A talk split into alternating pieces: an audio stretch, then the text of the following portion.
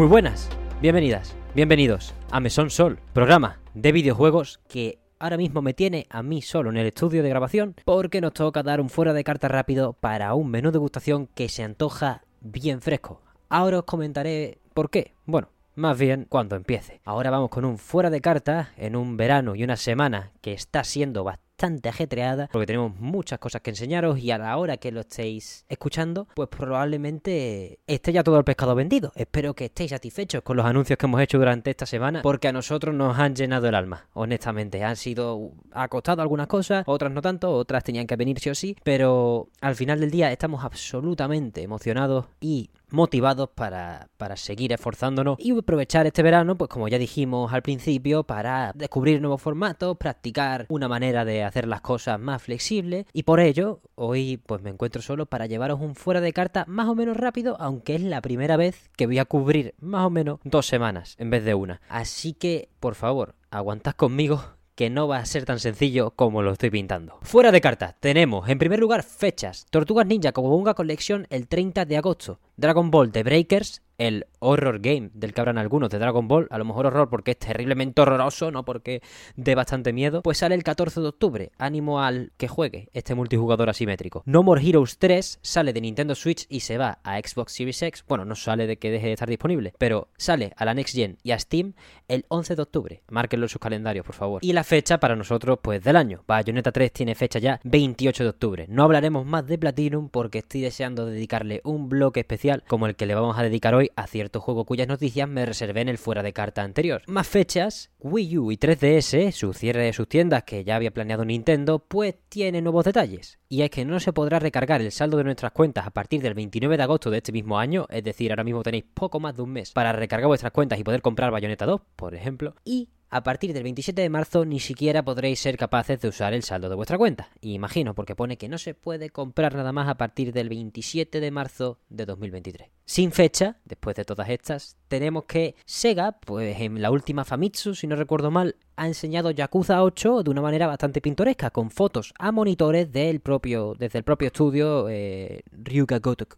estudio que me, encanta esa gente y, han enseñado además que Ichiban Kasuga vuelve a ser el protagonista y lleva coleta. No he visto la coleta, bien, es de deciros, me gustaría que fuese coleta en plan Usopp de One Piece y no coleta en plan moño de que le han quitado los rizos. Pero bueno, seguiremos informando porque Yakuza nos mola en esta casa. Apartado de ventas, cositas, un poquito, se cierran los acuerdos de venta o de compra, mejor dicho, de Studio Haven, de Jade Raymond y de Bungie por parte de PlayStation. Así que ya, a partir de hoy oficialmente, estamos con estos dos pedazos de estudios, al menos Bungie ya lo ha demostrado y Haven tiene pinta de serlo, para darle cositas a la peñita de Sony. Por otro lado, Xbox ha anunciado esta semana el soporte para Discord que va a ir escalonado, primero a insiders, luego a, al resto de usuarios cuando se vaya optimizando y toda la pesca, que al final acabará pues en que la gente o los usuarios de Xbox dejen de estar obligados a usar pues el móvil o lo que sea para hablar por Discord con sus colegas mientras están dándole caña a Halo Infinite, por ejemplo. Luego, apartado contrataciones, lancen currículum, por favor. Tenemos en el estudio de John Romero, estudio homónimo, necesitan gente para un first person shooter para una major publisher. Así lo pintan ellos, para una editora de renombre, una editora grande. Ahí están. A ver qué nos plantea pues el genio de toda la vida, aunque haya tenido sus reveses y sus altibajos, papá, papá de Doom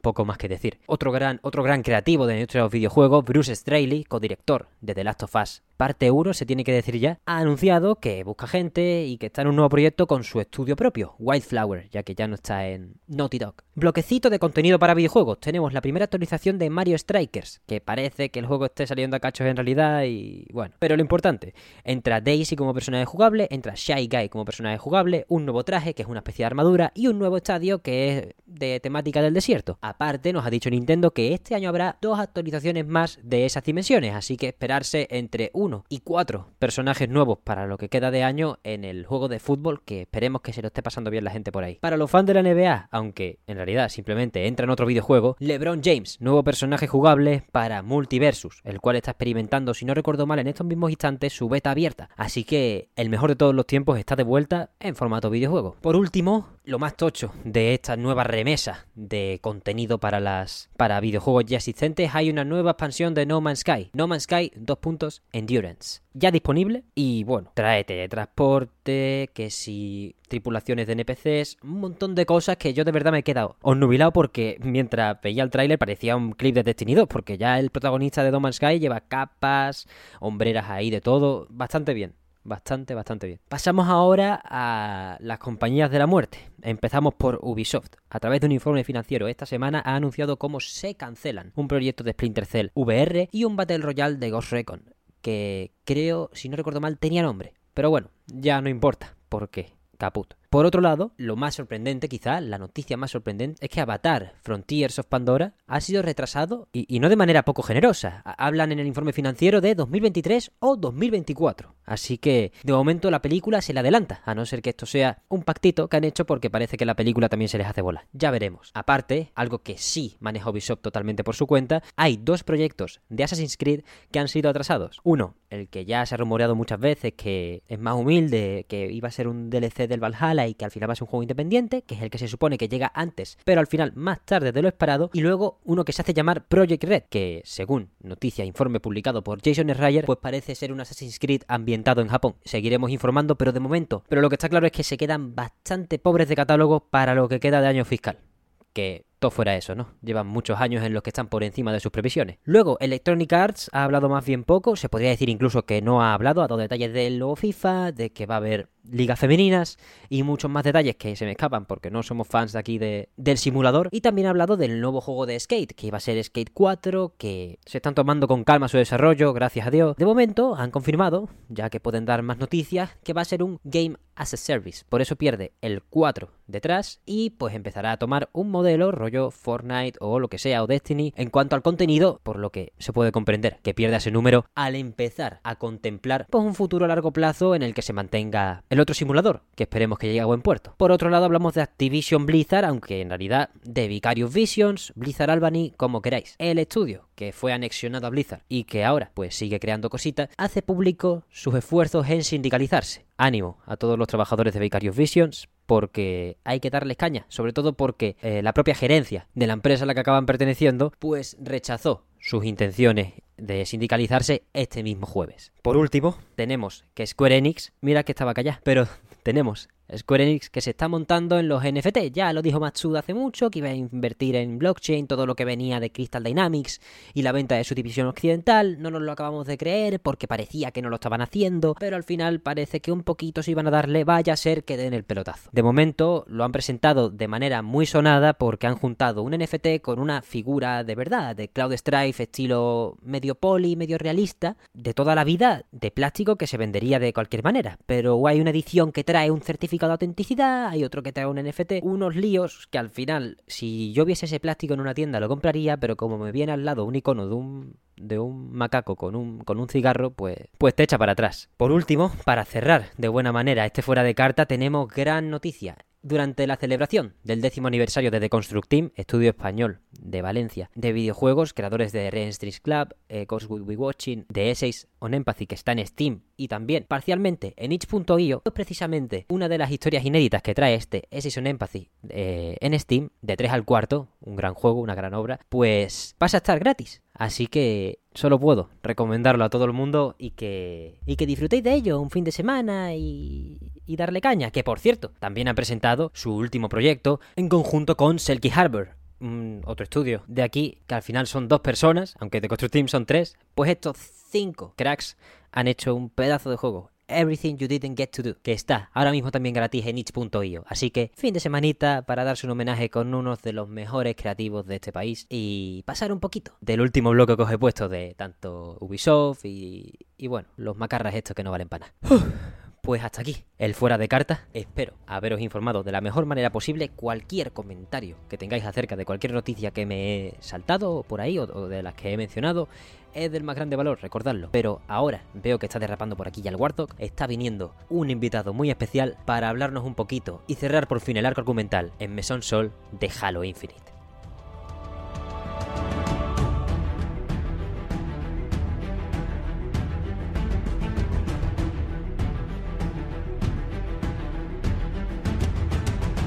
Bueno, pues ya estamos de vuelta después del terremoto, la tensión, eh, la actualidad del mundo del videojuego no nos deja descansar, pero ya estamos de vuelta en nuestra sección del verano, que en verdad es la segunda vez que la hacemos, pero en nuestro pequeño intento de relajarnos un poco más, de llevar los videojuegos de manera más distendida y estar tranquilo. No es el monasterio tampoco, pero sí es un sitio en el que echarnos en la tumbona, aunque estamos en una silla, y sentí un poquito el viento, dejarnos ya de noticias y, bueno, si hace falta hacer referencia a ella, lo que sea. Lo que quiero decir es que por fin estoy tranquilo porque se ha acabado fuera de carta, que estaba ya asfixiado. Para esta sección, para este menú de degustación, tengo el placer de que me vuelva a acompañar en categoría de sumo experto y gran amigo mi compañero Víctor González. ¿Qué tal? Pues muchas gracias por la presentación que me has dado y muchas gracias por invitarme de nuevo al programa. La verdad me lo pasé muy bien la, última vez que vine y te lo dije en aquel momento. En cuanto tú quisieras me llamaba y repetía porque me encanta. Así que un placer estar aquí de, vuelta. Tenemos muchas cosas, aunque, aunque Halo no se haya movido mucho desde, desde nuestro último encuentro y sigamos con eso de las temporadas de seis meses, ¿no? Eh, que es la, es la cruda realidad a la que nos vamos a tener que acostumbrar. Sí que hay un par de titulares en tanto que no son noticias. Primero, ¿cómo te dejó a ti que Xbox se callase, total, cero palabras acerca de Halo en el, su supuesto de 3 mm. ya hace un mes o mes y medio. ¿Y cómo ves el inicio de esta temporada? Que al final ya lo intentamos cubrir debidamente en su día, pero ya ha pasado un mes y cómo, cómo te estás encontrando en Halo. Yo la verdad que bastante a gusto, pero te dejo por ahí. Pues directamente ni me encuentro con, el juego porque lo estoy tocando súper poco. el apartado multijugador, quiero decir, hace nada, literalmente ayer por la tarde, me volví a pasar la campaña porque hacía ya bastante tiempo que no me la pasaba y me apetecía volverla a jugar. Y por esa parte siempre, siempre estoy jugando a Infinite un rato, lo que sea, la campaña matando de este lado. Pero lo que es el multijugador no lo toco nada. Y casualmente hoy, mientras estamos hablando, eh, sale en un par de horas como una ampliación de la temporada, de la season, que es como una continuación narrativa de lo que presenta presentaron brevemente con la cinemática inicial de la temporada 2, que era el Spartan que se metía, mm. la inteligencia desterrada en, el, en, la cabeza y demás. Bueno, pues parece ser que lo continúan un poco, meten una armadura nueva, creo, y otra vez un evento de mm, el modo de juego del último Spartan en pie o oh. como se llame. Básicamente que, bueno, dos, dos o tres meses para volver a poner un modo de juego nuevo, una armadura y una cinemática. Eh, lamentable, lamentable, en serio. Mm, me duele muchísimo porque es que no, no, no, hay, no hay ningún tipo de incentivo por el que tocar el juego. Así que por ese apartado, el multijugador lo tengo ahí. De vez en cuando sí que me he hecho alguna que otra partida si tengo algún amigo conectado, pero si no, no, no, no lo juego. Prefiero jugar otro tipo de cosas. Sobre todo de un jugador. Y sobre la ausencia de, de Halo en L3, pues la verdad que inesperada para mí. Yo igual, ¿eh? eh totalmente inesperada. No, es que no fue ni ausencia, fue que es que ni se le hizo mención. O sea, porque a lo mejor me dicen, bueno, sabemos que Halo Infinite está pasando tal, pues para dentro de no sé cuánto podéis esperar Forge. Aunque sea simplemente, sabemos, sabemos que queréis, lo estamos trabajando. No, no, es que ni, ni se habló de, la saga. No voy a decir que me disgustase. Hombre, en el momento sí que me sí fue un jarro de agua fría porque yo veo los E3 simplemente para ver noticias de Halo, pero también lo comprendo. Claro. Hemos estado mm, seis años sin un juego. Acaba de salir, como quien dice, eh, Infinite y ya todo el pescado está vendido, prácticamente en lo que al multijugador se refiere. Y la campaña, las posibles extensiones que vaya a traer la misma, es el plato fuerte ahora mismo. O al menos creo yo que es el principal enganche que puede, que puede tener la, la franquicia eh, en estos días. Así que si, si no dicen nada, yo creo que es porque o no está tan cerca como pensábamos, la última vez que lo hablamos de noviembre y demás. Total que yo la verdad que habría dado mi mano porque salían en, noviembre y diciembre, rollo, cuando cumpliese un año el juego, el lanzamiento de la campaña, pues sacarían algún tipo de expansión, más corta, pero algún tipo de expansión, pero se ve que, que no, al menos eso es lo que me dejan entender eh, eh, con, con no nombrando la, la saga, que lo he dicho, no, no me disgusta, al revés, yo soy partidario de si no está, si necesitas tiempo para terminarlo bien, tómate el tiempo que tú quieras, al fin y al cabo Infinite se tomó un año largo, sin tener en cuenta los retrasos que toda la, o gran parte de la saga tuvieron con el tema del COVID y la pandemia y esos retrasos en masa que hubo de, diferentes videojuegos, totalmente comprensible, pues eso, yo me alegré, digo, si necesitáis un año, confío en ustedes, tomad vuestro año y sé que merece la pena.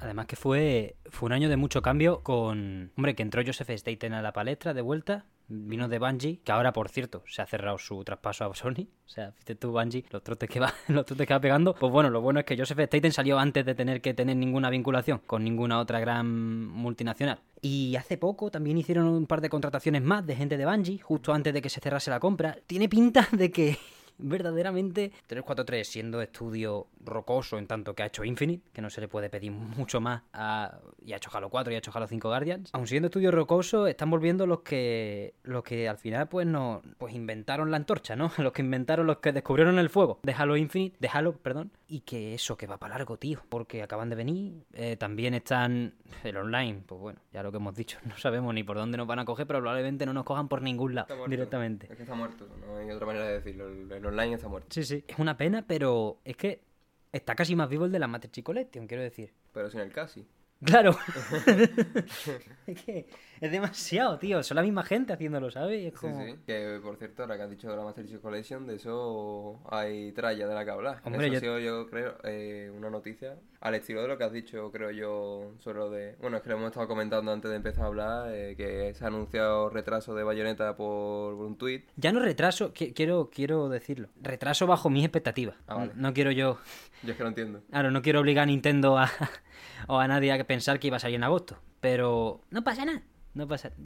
De Bayonetta 3, como voy a estar solo, porque Javier está de viaje, como voy a estar solo dos semanas, vamos a tener un monográfico que me vaya a mandar a la mierda. La mitad no, el triple de personas. o sea, va a ser espectacular. Pero sí, un poco de, de, de regomello de, uy, podría haber llegado, pero no llegó. Se viene en octubre. Pues básicamente anunciar algo tan grande por un tweet nos parece un poco Chustero. Claro, que pues lo mismo. Cuando 343 saca hace una semana, creo que fue, la noticia de, ah, bueno, hemos contratado, estamos trabajando con modders para traer contenido a la colección del jefe maestro eh, recortado de Halo 1 y Halo 2. Y estamos hablando de armas, enemigos, misiones completas, la misión de Ciudad de la Tierra, que salió en el E3 de 2004, que fue la presentación de Halo 2. Espectacular, la verdad, eso va a ser un sueño cumplido. Ya ves. Eh, pero también se ven imágenes de la armadura de Proyecto Orión, que es básicamente el Halo que iba a salir para Mac. El primerísimo, primerísimo que se vio en el 98, creo que fue, 99. 99 creo que fue. Que los élites no dieron ni armadura, eh, que se ven los marines andando por... Eh,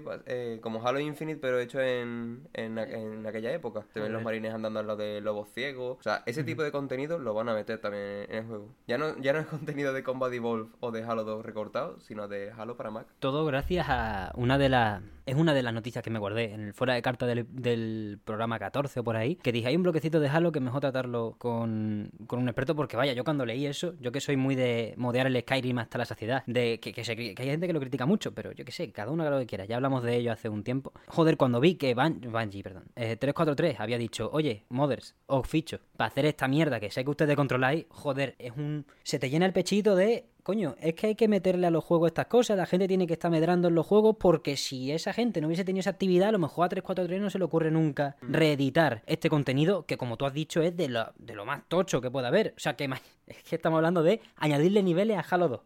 Ya a partir de ahí, o sea, poco mejor se pone la industria. O sea, puedes añadirle eh, una hora extra de Last of Us. Puedes, ¿sabes? Puedes meterle tres misiones a Bayonetta 2. O puedes meterle una misión inédita o solo enseñada en un E3 a Halo 2. Ese es el nivel en el que estamos. Y lo dicen pues, por un tweet que, que Dios bendiga, coño. Es que parecen dos estudios, el de Infinite y el de, y el de la Master Chief Collection, por desgracia. Parecen dos estudios, pero son el mismo. Totalmente. Eh, es que es, yo creo que una noticia histórica Sí, sí. No solo para la saga de Halo, sino el mundo de los videojuegos, que una empresa tan grande tenga en cuenta básicamente randoms que están en su casa trabajando por amor a, la saga. Es algo que al menos yo siempre he visto siempre he visto necesario. Sobre todo lo veía de, más pequeño cuando yo veía mucho Minecraft de Willy Red, Vegeta, toda esa gente. Ya ves. Que incluso yo mismo lo decían, dicen, el propio Moyan tendría que pagar o contratar a los que hacen los mods, porque Minecraft en, en aquel entonces pues cogea muchísimo de contenido y la mayor parte de la vida se la daban los, los mods y no se tenía en cuenta nada. Es que a este tipo de,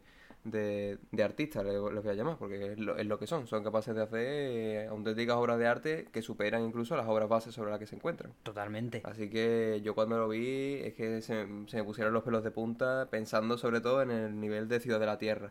porque es que mínimo, creo que Halo 4, eh, Halo 4, perdón, Halo 2, si no recuerdo mal, tiene cuatro misiones recortadas. ¿Cuatro? Cuatro. Eh, una, es, una es Ciudad de la Tierra.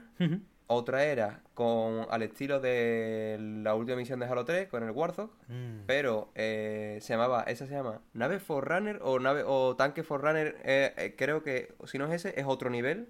No, ese, ese es otro nivel. Tanque Forerunner es otro nivel en el Vale. que supuestamente ibas a utilizar pues un tanque Forerunner, vehículo nunca visto, que la única descripción era hacía explotar cosas y tenía mucha luz o, o algo así. Es que lo leí hace muchísimos años. El, el definitivo. Básicamente. y ese, uno de los niveles era al estilo de la Warthog De Halo 3, Wow. pero eh, escapando de gran caridad. Cuando escapas de gran caridad y te metes en el Dreadnought Forerunner, donde, está, donde se va verdad, pues básicamente en vez de ser una cinemática que vas con un puente de luz que parece el Bifrost, pues eh, vas con el Warthog hasta el sitio. Qué guapo, joder. O sea, Ahí. es que... es que- Es que estamos manejando aquí. Yo quiero eh, que la gente se entere. que Quizá no se ha enterado alguien, pero después de dedicarle, creo que un par de programas a Halo Infinite, antes del que. No, un programa a Halo Infinite, eh, luego uno contigo y luego una parrillada. No sé si habéis enterado de que Halo nos gusta Sí, aquí, sí. pero no quiero que quede solo en que es, que es algo que les pueda gustar solo. Es lo, es lo que ha dicho Víctor, es algo histórico en tanto que muchos estudios, muchas compañías a lo largo del planeta deberían copiar este tipo de dinámica. Porque aunque Halo sea lo que nos gusta y, y lo demostremos cada día con, pues, con contenido cada dos, tres semanas, a, po- a cholón con, con el jefe maestro, es algo que si pasa en Final Fantasy, yo igual de bien. Es algo que si pasa en Minecraft, como tú has dicho, es que es necesario precisamente ahora, porque no está Bartual, que es experto en, en este tema, pero han tenido que partir una actualización en dos y Sí. había un montón de lío porque al final nada de lo prometido está acabando de cuajar. Coño, está ahí el pavo del. Yo voy a acudir a referencias antiguas, antiguas. Del Twilight Forest, ¿sabes? Que hizo que grababa esta gente, ¿no? Willy Reyes y tal. eh, que se hizo una dimensión con la polla. Y es como, hostia, a esta, eh, los de Mojang llevan intentando compensar el Nether y la Tierra normal un montón de años y este tío se acaba de sacar cinco dimensiones. Sí. Alguien tiene que espabilar por ahí. Porque, ya lo siento, pero precisamente el lore, el lore de Minecraft no me importa resquebrajarlo en pro de la diversión. Obviamente el de Halo es otro tema, es una historia. Pero precisamente es el de Halo, el que está claudicando entre comillas y metiendo niveles que hasta entonces, hasta hoy o hasta que los pongan, no son, no son canon, porque no existen. Efectivamente, básicamente, eh, volviendo a recurrir, otra vez más, lo siento, a Ciudad de la Tierra, por ejemplo, eh, ese nivel eh, canónicamente, como acabo de decir, no existe y lo sustituyen eh, los dos niveles de las afueras y Metrópolis de Halo 2 respectivamente, que son el que, bueno, te vas del Scarab tu Pelican y el siguiente que tienes que destruir el, el Scarab, pues básicamente eso- esos niveles lo, lo sustituyen, pero yo creo que aquí no se apuesta tanto por el lore, es decir, simplemente eso, diversión. O sea, Ahí está, ahí está no, la clave. eh, a mí me da igual. eh, vale, no, no afecta a la historia, me da igual. Eh, los quiero jugar, me, me voy a divertir. No, no, no necesito más. Y, y es que miedo me da con las cosas que pueden hacer si siguen así, si sale bien. Porque di- dijeron inminentemente, no han dado una fecha. Yo la verdad que me estaba ima- imaginando que sería para el año que viene mínimo. ¿Sí? Y parece ser que no. Parece ser que va a ser más reciente. Pero Vale. yo, yo Mm, hombre, no tengo ni- nada sobre lo que aferrarme porque lo único que han dicho ha sido un tuit y poco más. Bueno, creo que hace poco sí que han hablado más en profundidad en un stream, que me lo tengo, lo tengo pendiente de vérmelo. Si alguien han dicho alguna fecha, lo siento, no lo he visto todavía. Pero yo diría que antes de, de que se acabe 2022, algo, algo meterían. Eh, pero es que, yo no sé si tú lo sabes, pero si siguen por esta línea, si sale bien el contenido cortado de Halo 1 y Halo 2, pueden hacer lo mismo con otros juegos. Es decir, con Claro. el 3, el 327. A mí miedo me da porque las ideas originales para Halo Reach era guerras a escala... mm, Es que no sabía ni cómo definir aquello. Eso es algo que tú tienes que ver. Hay en YouTube algunos vídeos de contenido recortado de cuando estaban haciendo. Eh, lo que utilizan son eh, texturas de Halo 3, es un poco raro, pero bueno. Y se ven unas barbaridades. Eh, es, una, una, una guerra a una escala que impensable para un Reach. Obviamente se tuvo que quitar porque en Xbox, 2010, por un Xbox 360. Pero eh, tú vas por el mapa y cae un Scarab a no sé cuántos metros tuya, cañón antiaéreo, revienta un edificio, una, una barbaridad increíble. Que Joder. por cierto también salen en Halo 2, el, el antiaéreo reventando un edificio. Obviamente cosas que para 2004 era rompedor y estoy deseando eh, jugarlo, de verdad. Es que el- la mejor noticia que podrían haberme dado eh, dentro de este desierto que está haciendo ahora mismo el contenido en, en, en Infinite. Total. Mm, joder, es que es tan tocho la, la realidad de. Joder, todos los contenidos recortados. Y ya no, porque yo estaba pensando cuando por primera vez vi la noticia, me acordé, por ejemplo, del primer Vertical Slice que salió de Uncharted 4. Creo, que fue una misión inventada, perfectamente. Y dices tú, joder, eso, imagínate que Naughty Dog de repente le mete con unos chavales que ahora, que sale en PC sería más sencillo y meten eso. Ya con eso ya la gente estaría en la cresta de la ola. Pero es que el nivel, al nivel que me voy a meter por el culo yo, todo lo que saquen de Halo 1, Halo 2, eh, si sacan lo que tú has dicho de la versión de, de Mac que iba a haber de primer Halo, y ya hablar de futuribles cositas de, de las ambiciones de Bungie con Halo Reach y tal, que ahora Claro, dentro del PC y dentro de una Xbox Series X, pues entran perfectamente, incluso si quieres, yo qué sé. Yo, no sé cómo van a contemplar esto, ¿no? Imagino que a todas las misiones recortadas tendrán que pagarle un buen remozado de, gráficamente, al menos para ponerse a nivel del Anniversary, imagino, del 2, del 2. Pero con Reach, poca broma, ¿eh? Porque Reach es que se ve bastante bien. O sea, para lo que ha aguantado, para los años que tiene, pegarle un remozado a ese tipo de misiones puede ser muy tocho a nivel de que coño, es que podría ser un DLC que nos cobre en 30 pavos, mm. perfectamente, y nos están ofreciendo ese contenido a través de contratar personas que, que se van a partir los cuernos, o sea, se lo han partido ya para traducirlo. Es que me quedan boba con lo que me has dicho de Rich, la verdad. Porque ellos, me imagino, una cosa, rollo, eh, Warhammer en primera persona, ¿sabes? Y ya pierdo los papeles. Así que, como dicen, como hablan de inminencia y en agosto en la Gamescom, poca broma con que sea el típico, y ya Xbox confirmó su presencia en la feria, poca broma que sea el típico ya disponible o, octubre. Vamos a decir octubre porque agosto parece que lo he gafado. Pero vamos a decir que es el típico de que presentan, para abrir la conferencia, ping, toma todos estos niveles y te ponen ya fecha y, como tú has dicho, pues probablemente dentro de este año puede ser uno de los momentos de pequeña vergüenza de Halo Infinite en tanto que probablemente le pasen jugadores concurrentes, porque yo voy a estar ahí, seguro. O bueno, tú y yo vamos a estar ahí seguro. Hombre, eh, eso sería la mejor noticia que, me puedan dar. Una fecha con... Lo que pasa que eh, tampoco han dicho si todo el contenido va a salir de golpe. Es decir, a lo mejor sale el contenido de Halo 1 por un lado y después sale el de Halo 2. O solamente meten armas, o solamente meten misiones. o Pero se están viendo imágenes. Por ejemplo, hace poco subió un post Halo oficial a Instagram de la misión del cartógrafo silencioso. Sí. Que por cierto, eh, respondiendo al tema gráfico, yo no apostaría porque lo vayan a remasterizar. Yo creo que se va a ver con los gráficos originales. Sí, pero... De 2001 y 2004. Ah, vale, ya te entiendo. O sea, yo, la verdad, nunca he pensado que los vayan a remasterizar. Si los hiciesen, me parecería una locura ya eh, a otro nivel. Sería mucho curro. También, en parte, perdería un poco la esencia. Porque hmm. las únicas imágenes que hay de este tipo de contenido, que se puede buscar en cualquier lado, pone primera demostración de Halo, no sé qué, y lo ves. Si lo pones remasterizado, pues ya no sería lo mismo, ¿sabes? No...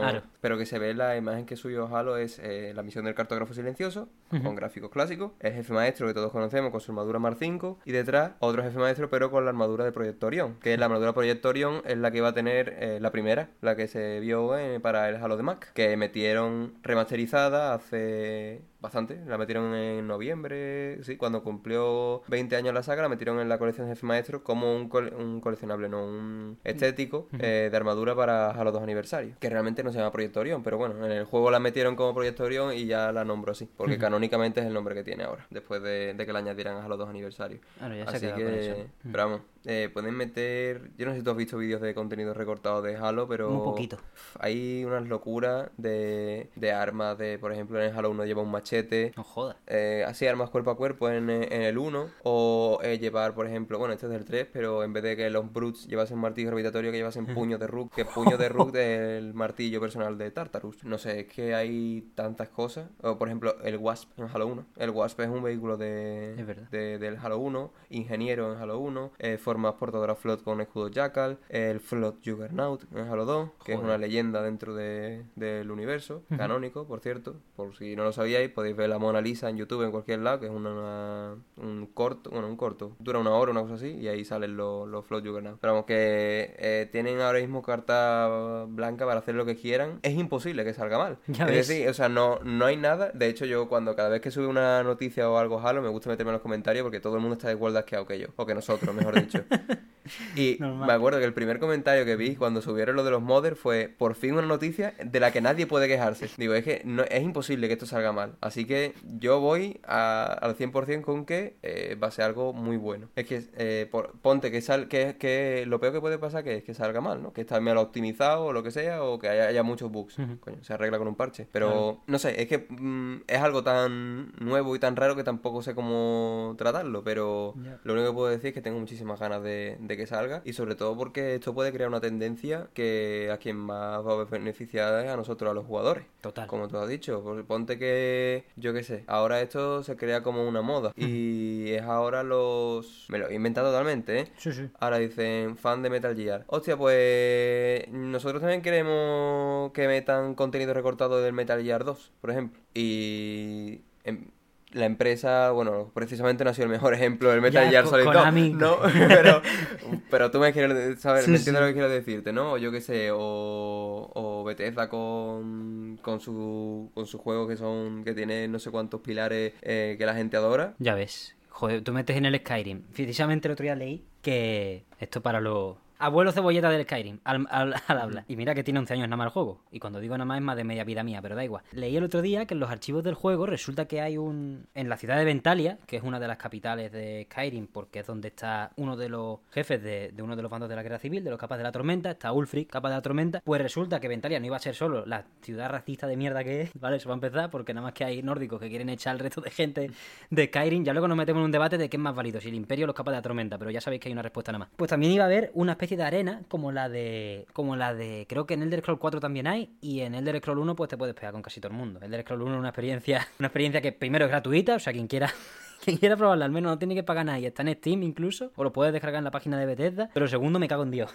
Joder, es demasiado, ¿eh? Es demasiado. Pues se nota que en Daggerfall aprenden un poco, pero tampoco... O sea, son experiencias muy difíciles de disfrutar ahora por, por cómo son. Yo he jugado más de 10 horas a Elder Scrolls Arena, ¿eh? Y la verdad que es el típico juego que está guapo por el- la libreta y tal. Pero bueno, que me voy por las ramas. Eh, en Mental iban a añadir un puto coliseo en el que te podías pegar con que te siguiese los cojones. Y resulta que uno de los NPCs que estaba en el coliseo, obviamente no online, aunque ahora ya ahora han metido un mod en el- con el que se puede jugar online, es que imagínate las cosas. Si ahora, que- la- si ahora las compañías empiezan a hacer caso, el mod que sería ahora de Skyrim Reborn, de Skyrim Together Reborn, perdón. Oh. Imagínate que Bethesda dice, si no estuviese con Starfield hasta la, hasta la tranca, pues imagínate que dijese, venga, pues lo implementamos no sé qué. En la Anniversary Edition que hicieron hace poco, te cagas, es cooperativo de Skyrim a 8 jugadores, máximo. Es una puta locura, ya con dos voy sobrado. Pero eso, ese contenido que había tenía todavía un NPC, tenía el nombre, el modelo y los diálogos implementados, e incluso si te metes en, en la ficha de, de otros NPC, se ve la relación que tiene con todo. Y el tío está en las bandas criminales de Ventalia, el tío tiene todo el lore escrito. Lo que pasa que al final, hasta la fase final del desarrollo,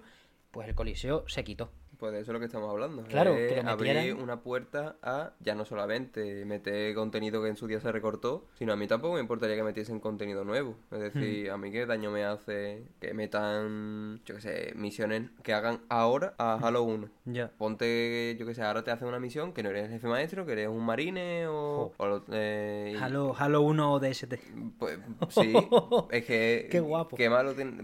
Aunque, mira, me da igual. No es canónico. Nada de lo que haga es canónico. Me da igual. Pero Es lo juego y lo disfruto, que al fin y al cabo el- yo creo que es lo más importante. El-. Yo creo que el, el lore, y yo soy un enamorado de- del lore, que de hecho es una de las cosas de las que quería hablar hoy cuando toquemos el, el Infinite de nuevo. Yo soy un enamorado del lore, pero por encima siempre está la diversión. Y eso es algo que tú muy bien dices en tu vídeo de la parrillada, sobre todo con lo de me engancho un grunt, ¿no? Y Eh, No tiene ningún tipo de sentido, pero está bien, porque el- aquí prima el pegarle la hostia al grunt con toda mi rabia. Total, Y tío. después ya que me venga a explicar quien sea cualquier cosa. Pero el Grun ha muerto, que es lo importante. El Grun ha muerto y ha salido la electricidad del puño al jefe. A partir de ahí ya podemos charlar. Efectivamente. Es demasiado, tío, Halo Infinite. Si quieres, pasamos ya a eso. Vale, a, perfecto. A la, a la parrillada. Por fin, se supone, cuando escuchéis esto, odio mucho los viajes en el tiempo. Odio mucho los saltos y grabar las cosas a salto mata, porque al final luego no cumplo mi palabra en algunos casos. Como John Lucas. Efectivamente.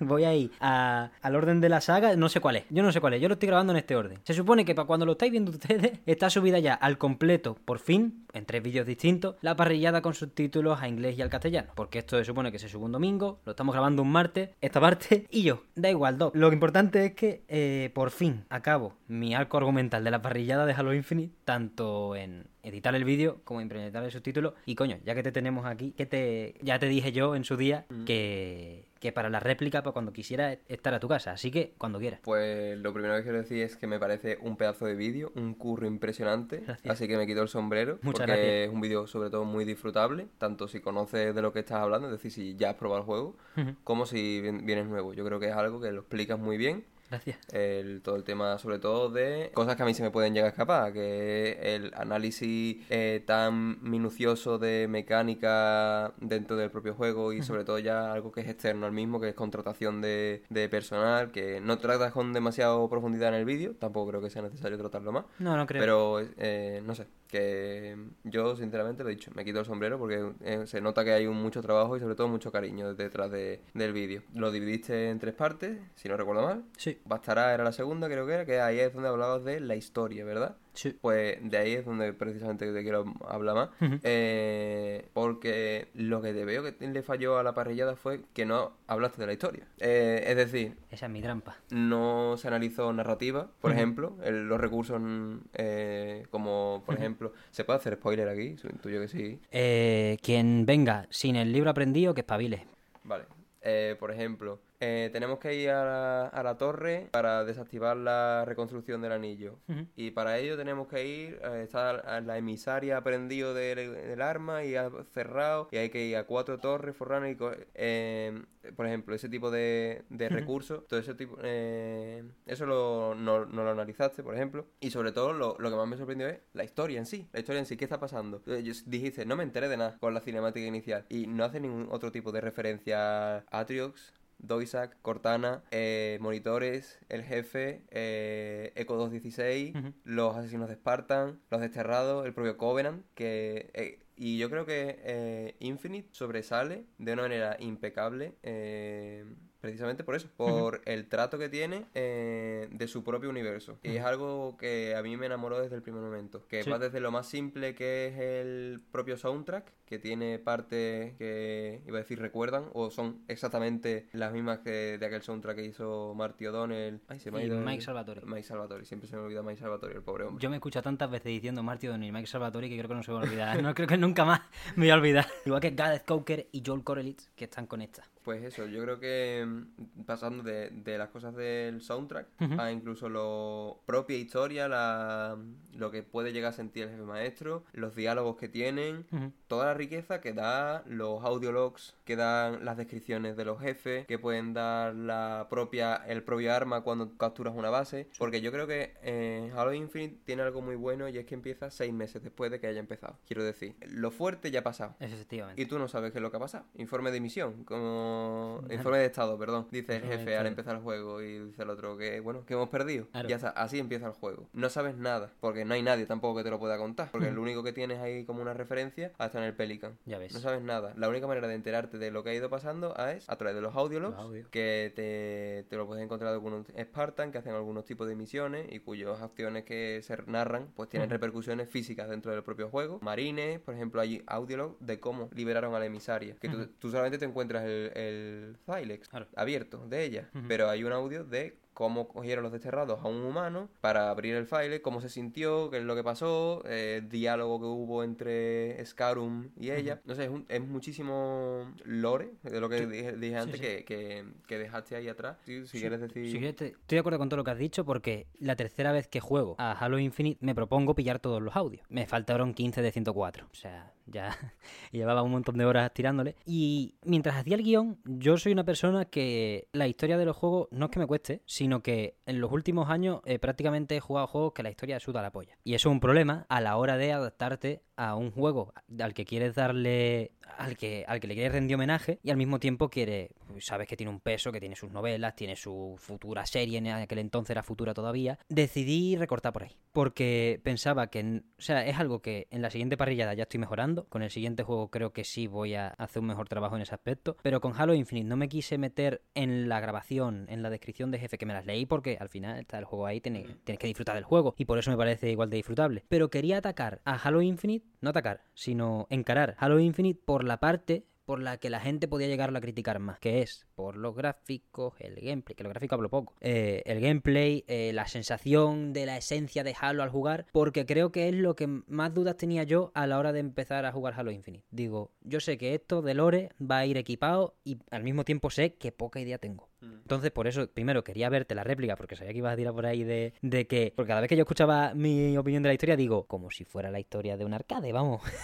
no estoy hablando de la cinemática. Estoy diciendo que Cortana no me gusta. Y, y estoy diciendo. Bueno, no me gusta en en este juego. Y estoy tirando de lo más puramente visible inmediatamente a la cara, que al final es más bien poco de lo que verdaderamente representa la historia de Halo Infinite. Por lo que tú has dicho de que empieza cuando ya has perdido, de que vas de reconstruir un poco el puzzle, de que ha hecho Cortana, de por qué Arma sigue aquí, ¿no? Entonces, cuando a mí me, a mí me abarrulló tanta historia, a la, hora, de hacer el guion, a la hora de jugarlo, perfecto. Pero a la hora de hacer un guion e intentar ir yo, no de experto, sino de persona que ha entendido todo lo que ha ocurrido y que está al tanto, me sobrepasó. Porque ni soy experto en lore de Halo, soy capaz de identificar los puntos fuertes, ni fui capaz en ese momento de identificar los puntos fuertes de, de la historia, y al fin y al cabo intenté centrarme en ese aspecto en pues un poco el jefe, que tampoco la take que hice de compararlo con el POT 042 de Nier Automata, que vengan a por mí quienes quieran, porque ni tampoco estoy yo tan segura de ella. Que sí lo estoy, o sea, quien venga a discutir, seguro que lo estoy, pero por eso, que me gusta a mí hablar más de videojuegos que tener razón. Así que eh, que venga quien quiera. Y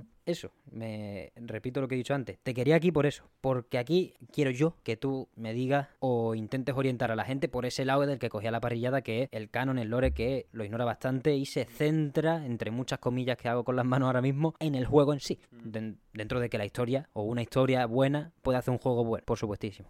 Pues sí, o sea, totalmente de acuerdo con esto último que acabo de decir. O sea, lo más fuerte que tiene para mí Infinite, más allá de su jugabilidad y disfrute, es la propia historia. La manera en la que se cuenta y, y qué es lo que se está contando. Eh, yo creo que es algo tan denso que merece un guion como mínimo, cosa de la cual carezco ahora mismo. Así que voy a intentar ir tocando algunos puntos que se me vayan, eh, se me vayan ocurriendo.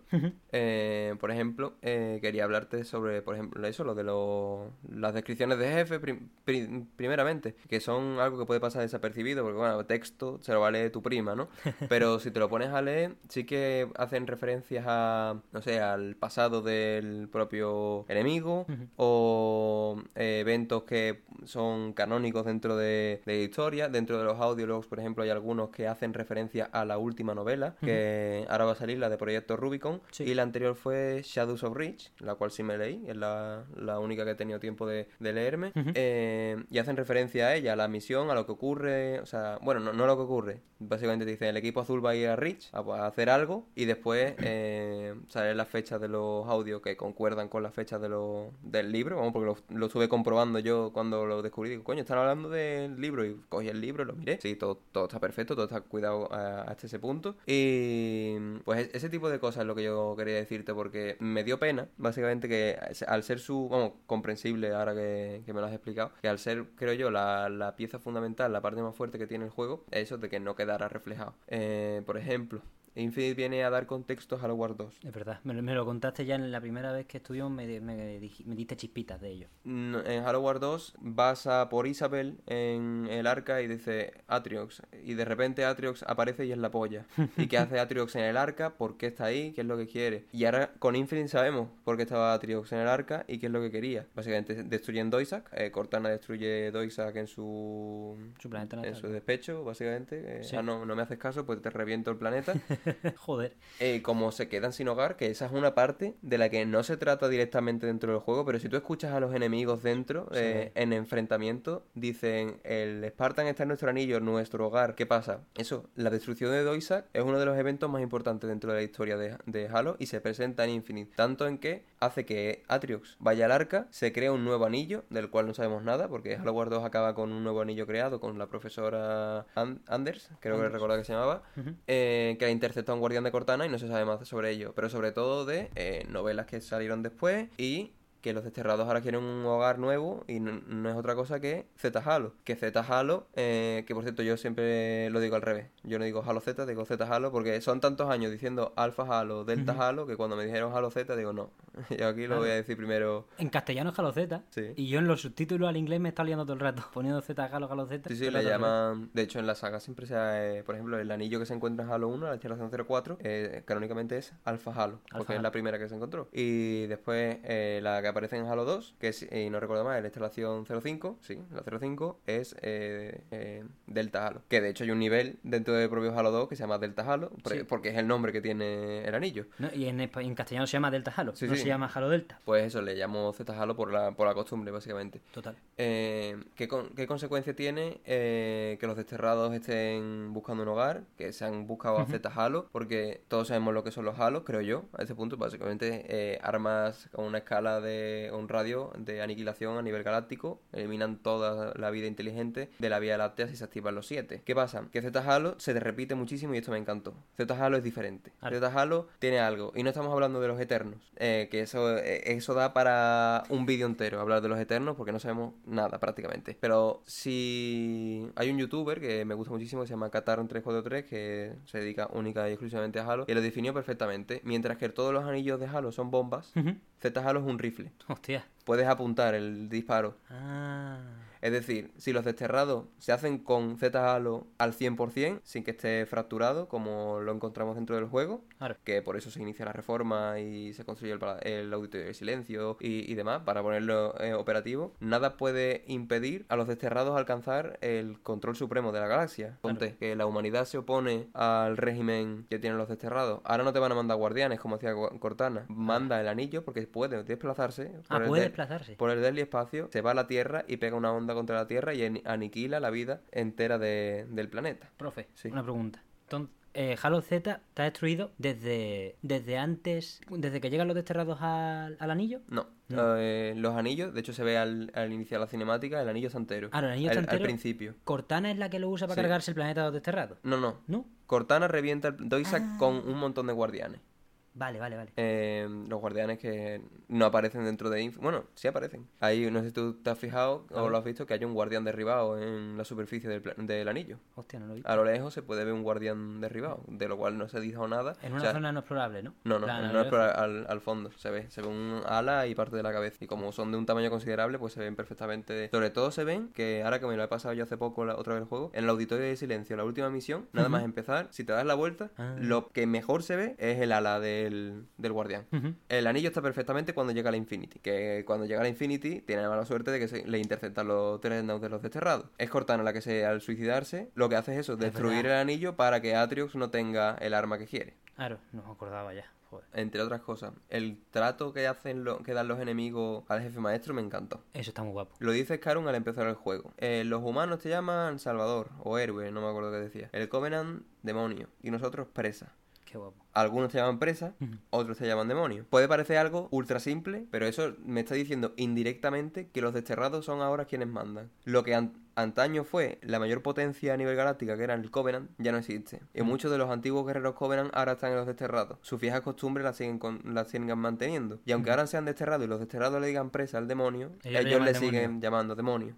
Oh, Eh, son ese tipo de pequeños detalles que mm, eso que no se te no se te echa la cara directamente tienes que prestar atención. Es como lo que he dicho antes de por ejemplo he estado atacando un puesto de los desterrados y dicen el, el demonio está en nuestro hogar nuestro hogar Claro. o sea no, no es el anillo es nuestro hogar y eso hace referencia también por ejemplo el jefe de eh, que los desterrados realmente están haciendo algo comprensible dentro de lo que cabe rollo bueno viene la tía esta la loca revienta mi planeta y yo me tengo que quedar de brazos cruzados Claro, no, refugiado climático. Ah, en este caso climático ya no, porque no hay clima. Pero totalmente tienes que irte. Ese tipo de, de, de detalle para mí son eso, lo que marca la diferencia entre un juego bueno y algo que está hecho desde el más profundo cariño dentro, desde los desarrolladores. Total. Que puedas, no sé, cambiar armas con los marines y los marines te digan, pues este arma es una mierda. Es que te lo, te lo dicen así, si le cambias el arma por una PO, te lo dice, bueno. ¿Será cabrón? esa a mí me gustaba mucho,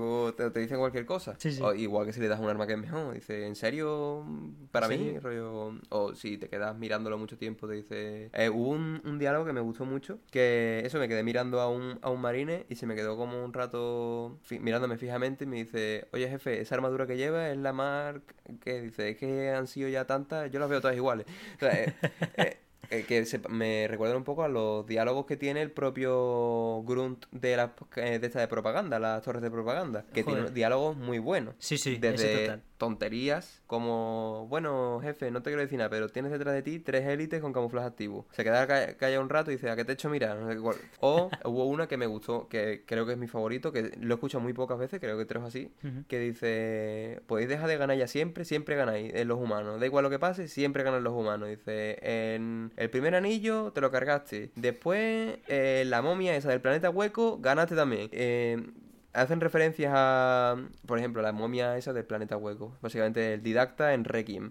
Eh, esa manera de, de, tocar su propio lore, hmm. que lo hacen de la manera más seria posible, como lo que te he dicho antes de los demonios, o sea, del demonio, hasta la, mm, la parodia total. Por ejemplo, otra cosa, llega Radumnai, eh, uno de los bosses del juego y de los enemigos más vistosos, sin ninguna duda, de la propia de la saga entera. El élite, básicamente, este que está reventado, tiene un montón de, de implantes. Ese élite pertenece, bueno, pertenecía a los Silent Shadow, que los Silent Shadow era una división especialista del Covenant, básicamente los mayores asesinos de Spartan, eh, sobre todo, concretamente de Spartan 3. Los Spartan 3 son los que aparecen en Reach. Bueno, Jorge, Jorge es un Spartan 2. ¿Qué pasa? Que hay una, un corto, una animación canónica dentro del universo de Halo, no recuerdo cómo se llama, en la que dos Spartan 3 con armaduras SPI se infiltran en una base Covenant para matar a Silent Shadow o, para destruir. No recuerdo muy bien por qué era, porque lo vi hace ya muchísimo tiempo. ¿Qué pasa? Que acaba reventando, uno de los Spartans se suicida para reventar la, la, base con los Silent Shadow dentro. Uno de esos Silent Shadow llega. Por eso esta le falta un brazo, le faltan dos mandíbulas, eh, por eso es más máquina que, que Sanguili.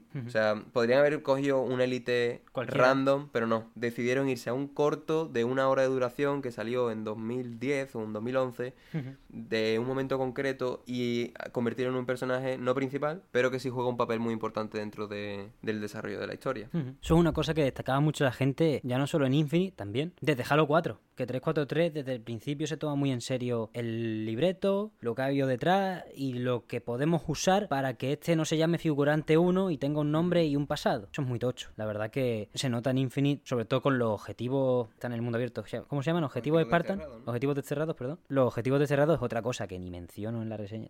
creo que nadie se da cuenta.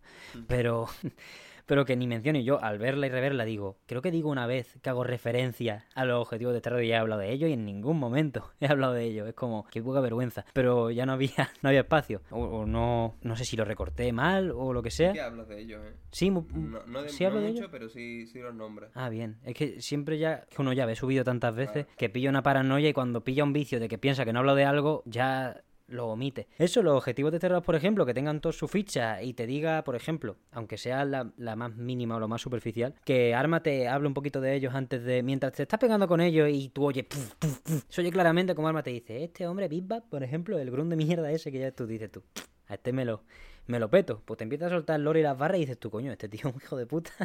No veas con el pavo que me estoy midiendo yo. Y luego ya miras la ficha y sí tiene más, sí tiene más información. Es verdad que también te digo, me cuesta mucho conectar, esto es una cosa personal, porque yo entiendo que a mucha gente le gusta así, porque Dark Souls lo tiene y el Den Ring lo tiene. Lo del lore bajo las piedras, de una grabación, un coleccionable, mirar la descripción y tal, a mí todavía me cuesta un poco. Es verdad que, joder, hay que valorarlo dentro de la riqueza de Halo Infinite porque al final eh, mucha gente sale muy, convencida, como imagino que es tu caso, de Infinite por el respeto que tiene a todo el universo de Halo y se puede considerar una de las obras definitivas de la saga o la definitiva para mucha gente. Por eso también, por esa cohesión que te presenta de, escucha, no solo un reinicio espiritual, sino que el gameplay es la polla y ya, para el que sepa, tiene todo este lore conectado aquí, tejido y hilvanado perfectamente para que, para que sea un deleite hasta para los que, bueno, para los que pueden hacer, como los vídeos que he hecho yo de una hora y cuarto, pueden hacer siete de Halo Infinite. ¿Y por dónde iba yo? Ah, eso, a mí me, todavía me cuesta adaptarme, porque pararme a leer en los juegos no es en plan o sea, yo Visual Novel me he fumado 7000. De Red String Club es de mis juegos favoritos y es un juego de pegar clics. Pero en cierto, cuando un bucle jugable me coge y me secuestra, como es el caso de Halo Infinite, que me secuestraría por 100 horas más si, si hubiese más historia o más misiones distintas, me cuesta pararme a leer y decir, oye, descripción de jefe aquí y me parece interesante. Es algo que hice de hecho, tanto escuchar de vuelta las grabaciones como leer las descripciones cuando ya acabé el juego. Y quería, por tercera vez, y quería imágenes de los menús, por si me hacía falta, que al final creo que no me hizo tanta falta. Pero me quedé grabando una hora y pico porque estuve me, puse a leer y coño, si lo hubiese hecho quizá en medio del gameplay y tal, quizá tendría otra opinión del lore, pero cuando me lo presento como a mí mismo, ¿eh? eso fallo mío, cuando me lo presento a mí mismo como un libraco que me tengo que leer después de jugar, ahí ya me cuesta un poco. No, sí, la verdad yo estoy de acuerdo contigo. A mí el, el tema de recurrir a, a, lectura o a audios para enterarme de eventos importantes de la historia no es un recurso que me guste especialmente. Lo que pasa es que aquí hago una excepción, básicamente porque eh, Infinite tiene una continua aura de misticismo Mm, Va de reconstruir al final. Básicamente, por eso, por ahí es donde me gusta. Si Claro. no fuese así, si fuese un- una historia normal y corriente, que empieza en un punto y acaba en otro, no tiene que ir para atrás, para después para adelante, Mm. pero ya no hablamos solamente de misticismo, de conocer lo que pasó atrás, sino conocer lo que está pasando ahora. Claro. No, no, eres, no sabes nada. Y es que Infinite acaba con más, con más preguntas de las que empezó. Y ya, Total. y ya es decir, y ya es decir, lo único que Total. sabe es que Cortana ya no está. Y Cortana ya no está, punto. Es lo único que ella, que ella no sabe. Cortana ha muerto. Porque si nos ponemos aquí a decir, Scarun ha muerto, pero ya vendrá otro que lo reemplace. Porque básicamente Scarun ya tenía una edad considerable y si no la mataba el jefe se iba a morir en dos meses. Él lo decía que era su última batalla, Sí, sí. directamente en la Es cinemática. que Scarum lo estuve leyendo, no sé hasta qué punto esto será cierto o no. Lo estuve leyendo, creo que fue hace en un, en un post que hizo Halo hace nada, un par de semanas, una cosa así. De que, a ver, Doisak, el planeta natal de los Brutes, se descubrió hace muy poco. Eh, creo que no, no han pasado ni, do- ni 200 años de que se descubrió Doisak Ujú. cuando Cortana lo destruyó. Creo, me pareció leer que Scarum ya estaba vivo antes de que el Covenant incluso descubriese Doisak. Joder. O sea, em, eso me parece leer. Yo creo que es un poco excesivo, porque eso sería que el Brut tiene unos ciento y pico de años. No sé tampoco cuánto puede vivir un Brut, la verdad. Hasta ese punto no, no, no llego. Scarum muere, pero eh, lo dicho, no creo que eso sea, por mucho que digan, habrá consecuencias. Efectivamente, las consecuencias se- serán que otra persona, otro Brut o otro Sanguili, no va a haber un Grunt que los dirija, pero eh, otro ocupará el puesto de Scarum y hasta ahí seguramente lo tendrán ya más que medio por eso, porque la muerte de Scarum era inminente. Así que eh, una teoría de que esto desestabilizará a los desterrados, aunque sea por una semana, no lo creo. No va a haber un vacío de poder, básicamente, lo que quiero decir. A rey muerto, rey puesto, vamos, en un momento. sí, sí. Eh, ya tendrán un- una jerarquía establecida y cuando muera ese ya le sucederá a otro cacique. Ya vendrá otro que lo reemplace. Sabemos que hay peor, dicho textualmente, peores cosas que los flots en este anillo, que son los eternos, de los cuales no sabemos nada, más que parece ser, parece ser, porque no se dice, controlan el tiempo. Ah. ¿En qué manera? ¿En qué nivel? No se sabe. Los, los anillos de piedra que puedes encontrarte. Es que a esto es lo que quiero decir con el tema de coleccionable y el misticismo. Aquí lo, lo entiendo, por ejemplo, con eso, con los anillos de piedra. Eso está muy guapo, eso es verdad. que Narran sí me- eventos del pasado, pero que parece que tienen conocimientos del futuro. Cuando acabas, por ejemplo, el juego, eh, matas a la emisaria, se abre un portal, que esa es otra. En todo momento Arma dice, aquí hay algo que me está ayudando, aquí hay algo que me está mirando, pero no te dicen quién es. Y no es, no es la emisaria, porque Claro. tú puedes pensar durante todo el juego que es la emisaria quien la está mirando. Pero una vez que termina el juego y te estás pelean- peleando con ella y dice Arma textualmente, aquí hay algo que me está ayudando, no sé qué es. O sea, ya partamos de la base de que hay un personaje o más de uno que está ahí mirando Qué guapo. a, a Arma, a Jefe y a, y a Emisaria, o sea, te, te está siguiendo a lo largo de todo el juego y no sale. Yo eh, estoy convencido al 100% de que es eh, Offensive Bias, pero eh, hasta que no lo confirmen, pues no, no se sabrá. Esa es una de las cosas, ¿no? Eh, hay alguien, que, un voyeur continuo y después, al final de esa, de esa sala, es que quería hacer referencia a ese, a ese aspecto. Bueno, sale Cortana, que ha muerto, no sé qué, el último discurso. Es muy bonito Eh, el jefe se queda ahí pillado Ya y empieza a caerse el auditorio. Entonces se tienen que ir, se abre un portal. Por la cara. Por la cara. ¿Las has abierto tú? ¿Ayudaría si dice que sí? Pa' adentro. ¿Quién ha abierto el portal? Claro. Esa es otra cosa. Supongo que será el mismo que está mirándolo, que será Offensive Bias. Lo, la- lo que yo quiero venir aquí es el jefe atraviesa el portal y sale. Y Arma dice, bueno, el jefe dice, ¿dónde estamos? Y el Arma le responde, ¿Cuándo? ¿Cuándo? Han pasado tres días. Y en esa escena se ven casualmente siete anillos de piedra, que representan a cada uno de los siete anillos. Los tres primeros están perfectos. El cuarto anillo, que es el de Destruimos en Halo 1, está roto. Hostia.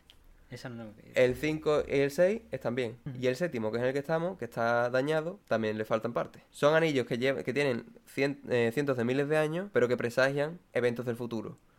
Y yo. ¿Qué, qué es lo que está pasando en Z Halo? Que lo que verdaderamente hace diferente al anillo no es que sea una tanda de los anillos originales. Porque dentro del lore, eh, los Forerunners hicieron primero un, un tipo de anillo que era infinitamente más grande en el arca 1. Se creó un arca y ahí se hicieron una primera. Se iba a hacer una primera tanda de anillos. ¿Qué pasa? Que eh, eran demasiado grandes, se descartó ese proyecto y se hizo el arca 2, que es la que visitaban Halo 3 y Halo Wars. Ujú. 2, que ahí es donde se hacen los otros anillos que de un tamaño bastante más reducido. No me acuerdo ahora bien de las medidas, pero los anillos originales creo que eran más del doble de grande. La Virgen. Por ejemplo, en Halo 3, al- en el último nivel, cuando vamos, bueno, en el último no, perdón, en el nivel del Covenant, al final, cuando vamos a matar al, al profeta, tenemos que atravesar el pasillo de activación de todos los anillos y vemos un holograma de todos los anillos. Ahí, nuevamente, eso está eh, actualizado, entre comillas. Eh, el anillo 1 está bien, el anillo 2, el 4 está, se ve que no está. Y el anillo, el séptimo anillo, eh, se ve que es un desierto continuo. Es un hábitat inhóspito, o sea, inhabitable. Eso es porque el propio anillo se disminuyó de tamaño para adecuarlo a las medidas de, de los demás. ¿Qué pasa? Que el, el reflejo que se tiene del anillo está desactualizado porque el que vemos de verdad es el, el de Z.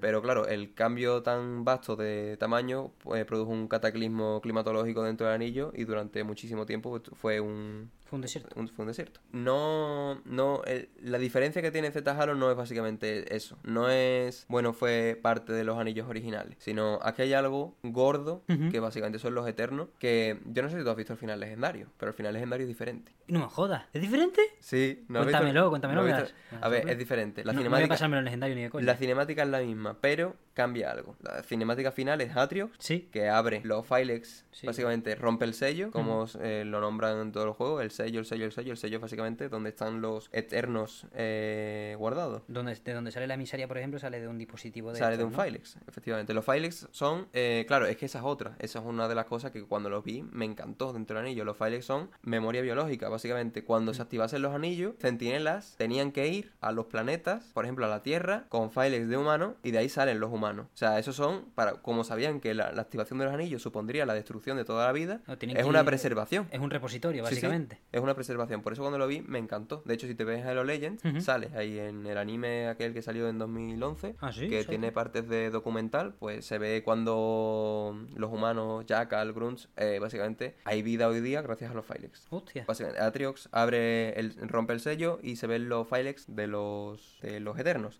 Eh, después se ve a Atriox que eh, tiene media cara un poco reventada, tiene una cicatriz de la explosión de Cortana y le falta la pintura facial. Por lo que podemos saber que es una imagen posterior al evento de la muerte de Cortana. Sí. Si te lo pasas en legendario, primero que eh, aparece una fecha, 97.000 años antes. ¿97.000? Sí, 97.000 años antes.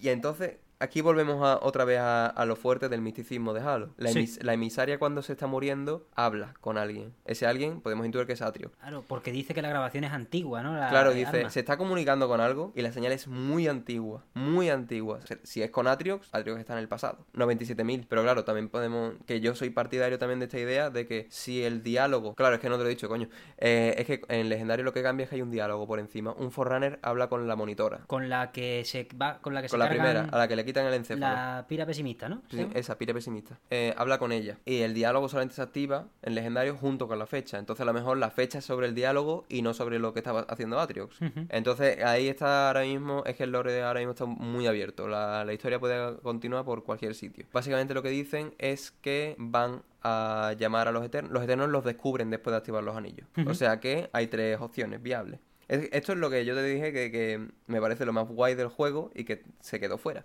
Claro. Hay tres opciones. O los eternos son inmunes al disparo del anillo, que lo dudo. Los eternos se perdieron el disparo del anillo porque estaban fuera de la Vía Láctea, que casaría perfecto con la terminal que salió en 2011 de Halo aniversario de la nave, no sé si tú la viste. No.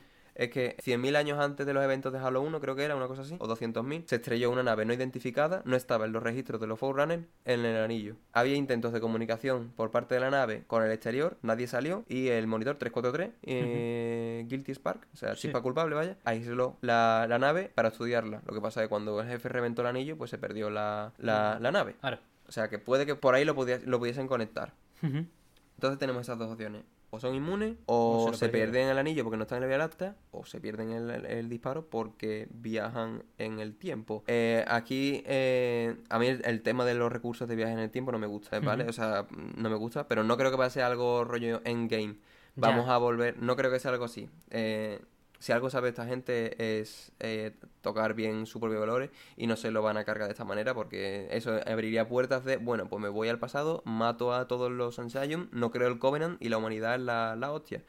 Eh, no creo que sea de ese estilo, pero sí que es verdad que en el audio del Forerunner eh, dice que los van a citar a los Eternos en el auditorio del silencio Ujú. y básicamente les hacen una encerrona, los aniquilan. A los eternos. Sí, a los Eternos, porque dicen... eh, es que no, no recuerdo muy bien cómo es, porque el diálogo es, es larguito. La monitora le dice a él, al Forerunner, nosotros no podemos controlar...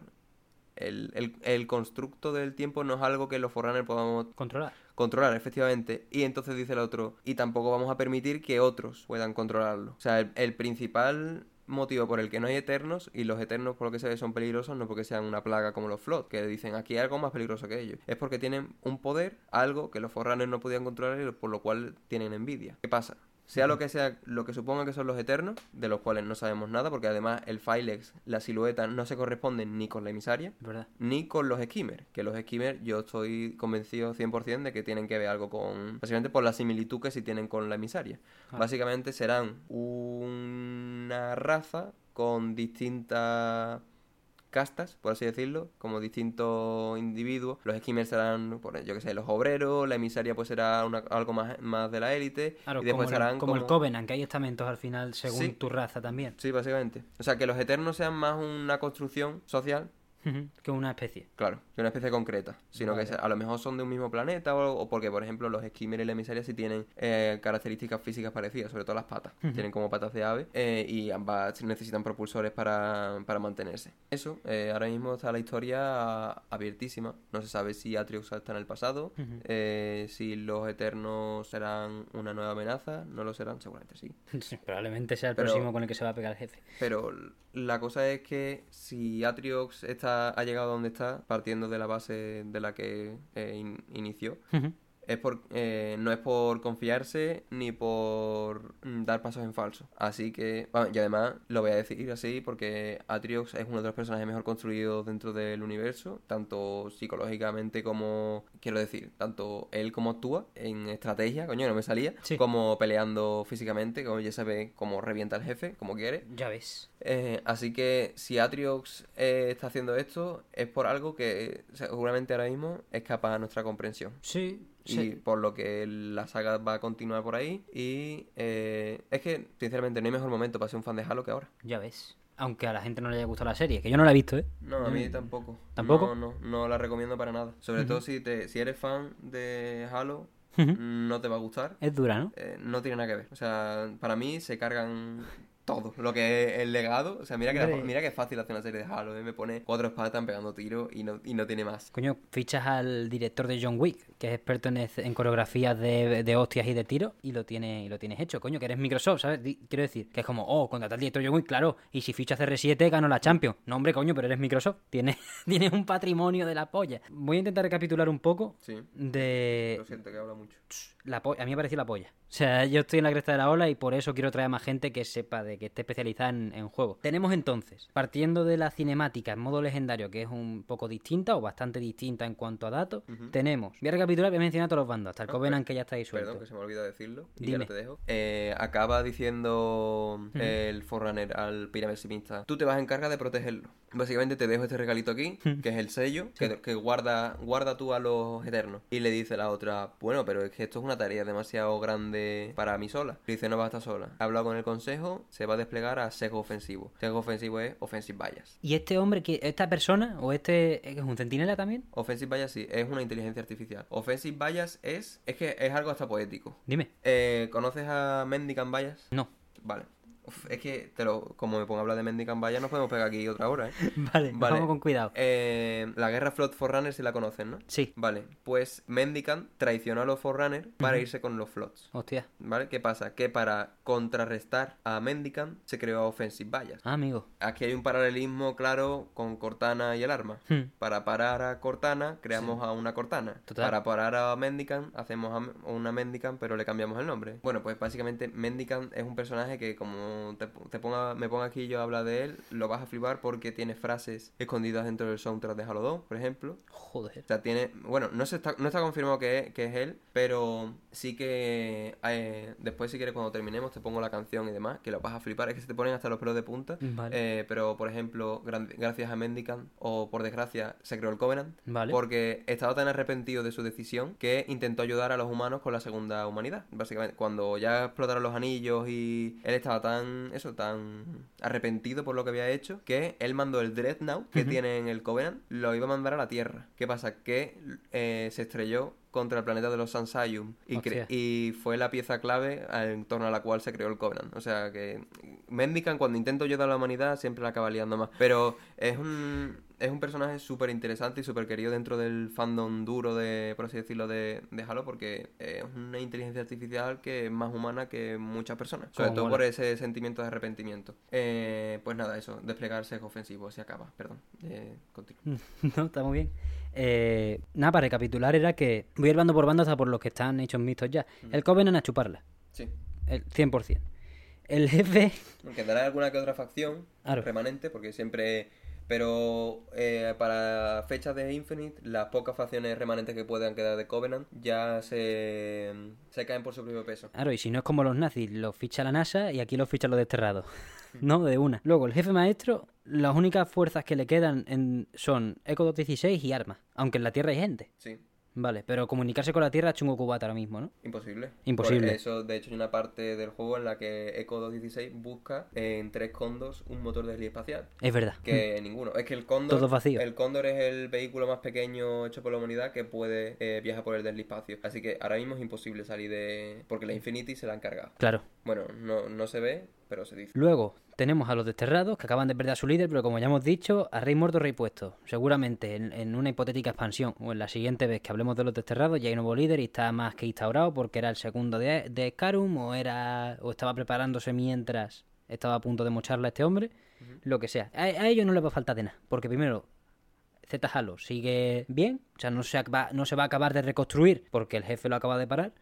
Pero es un sitio habitable que al final lo que le importa a esta pobre gente que ha perdido su planeta, que lo destruyó Cortana. Entonces, eh, lo que nos queda es la emisaria que le mandó un messenger, supuestamente. O, bueno, em- se puede pensar que a Atriox, que resulta, gracias al cambio de cinemática en el modo legendario, que está 97.000 años en el pasado, Puede. Puede ser, ¿no? Claro, esto ya es el ter- lo de lo que acabo de mencionar es la certeza. A partir del messenger de la emisaria, la niebla. Claro, es que ni, ni, ni si- ni tan siquiera se sabe a quién está hablando. Claro. Hombre, se sobreentiende que es Atrix porque es lo que tiene más sentido. Quien la liberó y quien orquestó el plan original es, Eh. es ella con Atriox. Ujú. Lo que pasa es que como Atriox desapareció, pues lo vemos con Scarum. De hecho, Scarum en muchas ocasiones, creo sobre todo que se ve en los audiologs, eh, no le gusta nada la emisaria. No, bueno, total, a, eso a los desterrados no les, gusta, no les gustan tampoco los esquives, no les gustan nada. Hmm. Pero dicen, si Atriox confiaba en ella, Algo tiene que tener. Claro, Porque lo, lo que te he dicho antes, Atriox está donde está por algo. por algo. Y no va a confiarse mm, con una emisaria.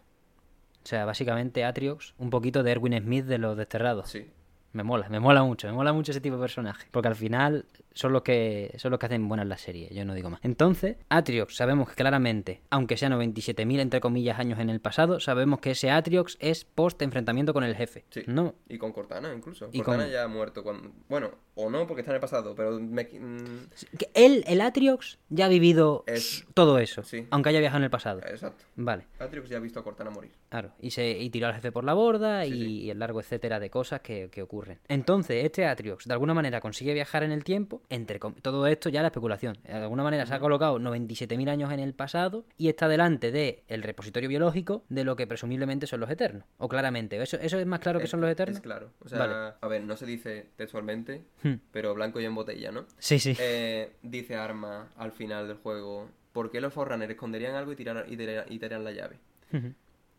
Y justo la cinemática siguiente es Atriox con una llave, de la cual no se habla en el juego, o sea, no se nombra que eso sea algo importante, no sé qué, porque si esa es la llave de los Eternos, ni se sabe qué es, ya.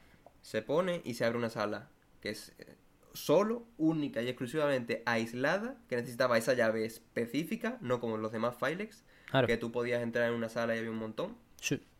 con una silueta que no aparece en ningún otro punto del juego y que encima, entre otras cosas, no es ni de color azul, Es naranja. Hay, una, hay otra naranja. Claro, efectivamente, hay otra naranja en el juego que es la que está abierta, que es la de la emisaria, presumiblemente. Eso, tema serio. Pero lo que a mí me han puesto los pelos de punta es la. Iba a decir chorrada, pero no me parece ninguna chorrada. Lo de los anillos de piedra donde, donde se teleporta el jefe el portal por la cara, que asumimos que se lo pone este hombre, Offensive Bias. Lo de que el portal tiene justo el portal. Los anillos de piedra están rotos en el orden del- de la puta profecía del jefe, entre comillas. Profecía del universo que dice que aquí y aquí se van a ir a tomar por culo estos anillos. Eso sí me ha puesto a mí los pelos de punta, ¿eh? Es que es increíble. Porque imagínate, o, o me, me puedo llegar a imaginar, a un jefe bajando en, la- en una misión de una expansión o en la siguiente entrega o cuando Dios me diga, pero por favor que continúen esto más pronto que tarde, de alguna manera. Me lo imagino bajando una ruina rollo Tomb Raider que le tienen fichado entero, ¿sabes? Que le tienen cogido todo el Excel y, y los documentos son, si le hace el carbono 14 tienen más años que el SO. Es muy tocho eso. ¿eh? Hombre, el jefe sabemos que no es humano 100%. Ujú. Es gran parte Forerunner. Eso me lo tienes que explicar, Víctor. Eso ahí yo no estoy puesto. Eh, a ver, no se malinterprete. Al final de Halo 3, Ujú. Spark Sí. le dice a John, eres el hijo de mis creadores, heredero de todo lo que dejaron atrás. Los sus creadores son los Forerunners, Claro. básicamente. Eh, aquí puede hacerse una referencia a lo de que él es un reclamador, porque los humanos son reclamadores. La tecnología de Forerunner se hace si eres humano, por eso siempre se necesita un humano. Se necesita un humano para activar el arca, por eso tienen a Johnson. Claro. Eh, se necesita un humano, que es lo que te he dicho antes para abrir el filex de, de, de la emisaria. ¿Qué pasa? Que hasta ahí bien. Digo, bueno, vale. Se lo dice porque como es humano, pues ya está. ¿Qué pasa? En Halo 4, la, biblioteca, la bibliotecaria te dice textualmente que eres un plan hecho por ella que ha necesitado generaciones y generaciones y generaciones. Es una, como una perfección de ADN, una perfección de crear un... mm, Es como que eso, que da la sensación de que todo estaba orquestado desde, desde un punto muy antiguo. Para que Para- el jefe arrasase en algún momento. Claro, ¿no? para que el, el- no, o sea, no quiero decir que el jefe sea un apocalipsis ni nada, sino para crear al jefe, a John, que John no es casualidad, ¿sabes? Es como lo de lo que siempre se decía, el jefe tiene suerte, tiene suerte. Lo que le decía Le- Cortana en, el opening de Halo 3, Sí, creo. sí, lo adivinas, suerte. Eh, después se ve con Halo 4 que de suerte nada. Porque es que en su patrón, de, en su propio ADN, hay, for- hay cosas forranes. O sea, si tú te pones a analizarlo, el jefe maestro se estrella al principio de Halo 1 en el anillo. No tienen ni idea de qué son los putos forranes. Porque es la primera vez que tiene un contacto con esa tecnología. Y coge el tío con toda su polla y toca un panel y activa un puente de luz. Dentro del, de un videojuego, bueno, vale, sí. Claro, el eh, lenguaje de videojuego es así. Claro, sin más. Pero después se da esa explicación. Digo, no es suerte. Él sabe. Él dentro de sí Claro. eh, hay algo. Es instinto. eh, sí. Eh, Y eso, ese algo es lo que habla la bibliotecaria Qué en esa cinemática. Que por cierto, que me- no tiene nada que ver con esto de la bibliotecaria y todo el rollo, pero que me he acordado de. Para darle más fuerza a lo de que Scarum va a tener un. Un sucesor. eh, seguro. eh, se- hay audiologs también que hablan de unos brutes que intentaron sublevarse para tomar el control de un puesto y que los re- los- el cacique eh, al cargo los aplastó y se los comieron al día siguiente. La Virgen. Así que eh, si alguien tenía duda de que no fuese a haber un orden establecido, es que volvemos a lo mismo. El- los desterrados no... Que yo no sé si tú te has puesto a escuchar las torres que tienen propaganda, pero de Atriox. Mm. Hay torres que no se pueden destruir, que son muy grandes, rojas. Ah, eh, sus muertos. Y yo, la de granadas y mierda que les he tirado. La Sí, Virgen más to- todo, inútil. el mundo intenta reventarlo. Sí, sí, No se revienta. Pues esos son mensajes de Atriox. Mm. Y entre ellos, eh, entre que hacen referencias a cómics y personajes anteriores que han muerto, como Decimus, que me encantó aquello, que lo matamos en Halo War 2. Una de las cosas que se hace hincapié es que los desterrados se diferencian del Covenant, los Forerunner, porque ellos no ponen cadena. Así que no van a permitir tampoco que venga aquí nadie a hacerse con el poder si no le corresponde. Claro. Qué guapo, tío. Volviendo un poco a lo del poder. Poder no. Instinto de- heredado del jefe. Sí, es por, es por ser un pesado.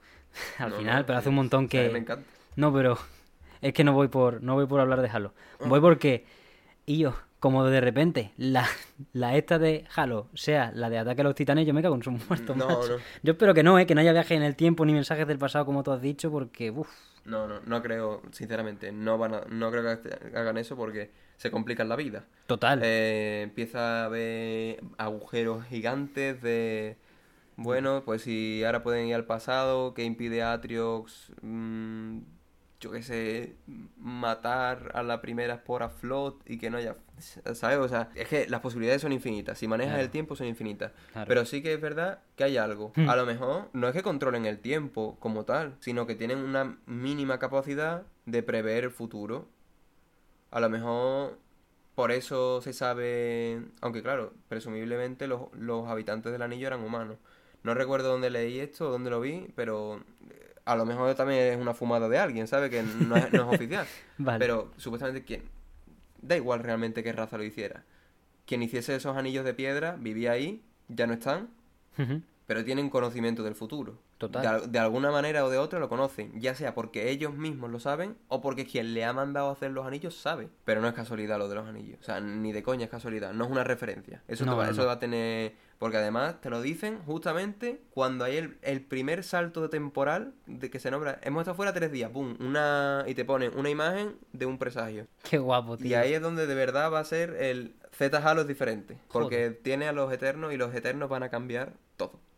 Van a cambiarlo todo. Qué guapo. Esto me recuerda, bueno, para ir cerrando ya poco a poco, dos apuntes que quería decir, ya entre comillas fuera de Halo Infinite. Primero, de cómo habla siempre Jason Ryan, el periodista de eh, uno que filtra mucho casos de crunch y tal. Pues lo, lo- em, vamos, yo lo recomiendo siempre porque no es solo, no va solo de, de tener información privilegiada, sino que también escribe bien. Tiene dos libros que va de los desastres en el mundo del videojuego, uno es Sangre, Sudor y Píxeles, que me lo fumé hace unos meses, y otro es eh, Press Reset, que, todavía- que ya lo han editado en España, pero todavía me falta por ahí. Y cómo habla, hay un capítulo dedicado a Halo Wars. Sí. Sí, en, en Sangre, Sudor y Píxeles habla del desarrollo meramente. Pero el único momento en el que menciona un poco más, eh, el único momento prácticamente en el que menciona la marca de la que estamos hablando. Hay un capítulo Uncharted 4 y se habla mucho del desarrollo y de Nathan Drake, lo justito para introducir. Pero en el capítulo, en el capítulo de Halo Wars, que recordemos, eh, juego de Ensemble Studios, los de Age of Empires, el primer juego que se externaliza de Bungie, habla mucho de cómo en Bungie estaban muy mosqueados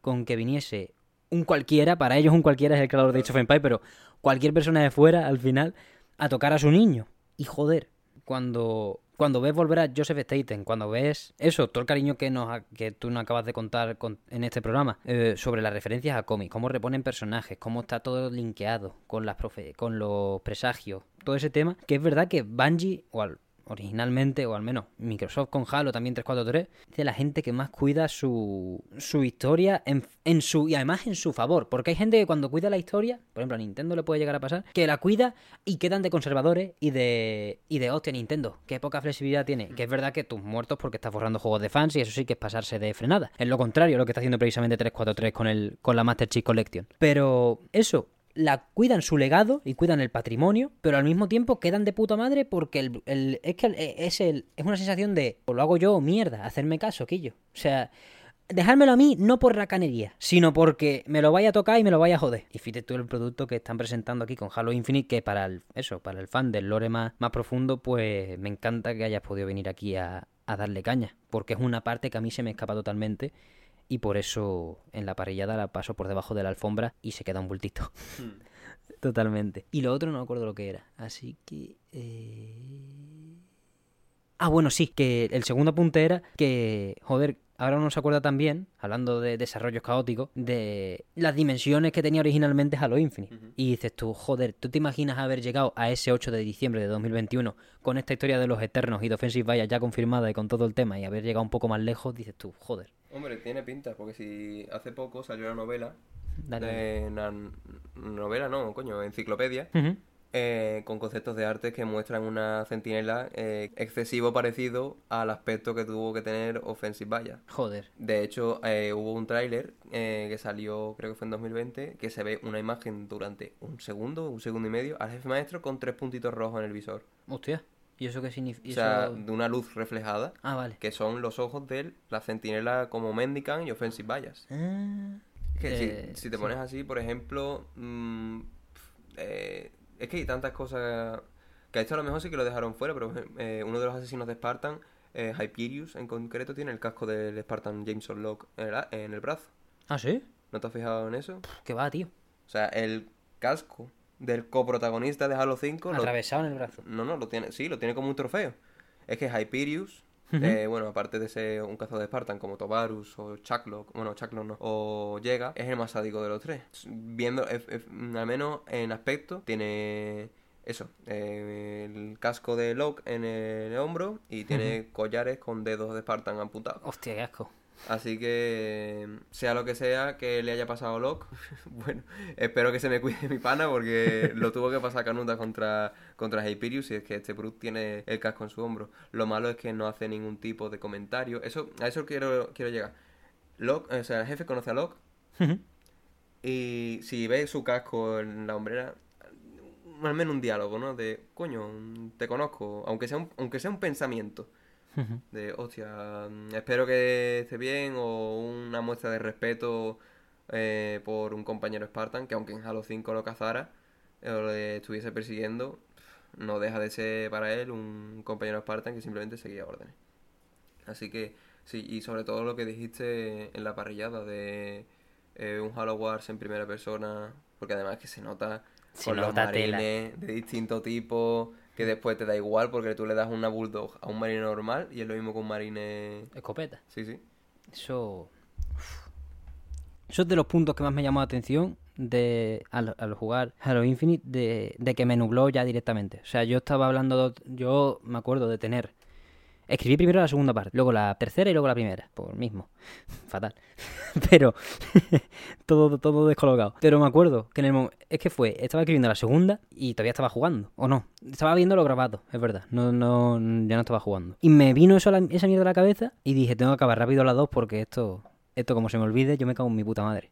Porque hay otro, hay otra ideilla parecida, que no he metido luego en la parrillada porque he dejado de estar de acuerdo, porque no sabía articularla, la tengo apuntada en un, en un cuaderno, en uno, en uno de los dos cuadernos que usé, tengo apuntado nada más, la frase me acuerdo, no me acuerdo de el elaborar. O sea, podría haberla dicho e irme, ¿no? En plan, el meme del, del chat, pero no.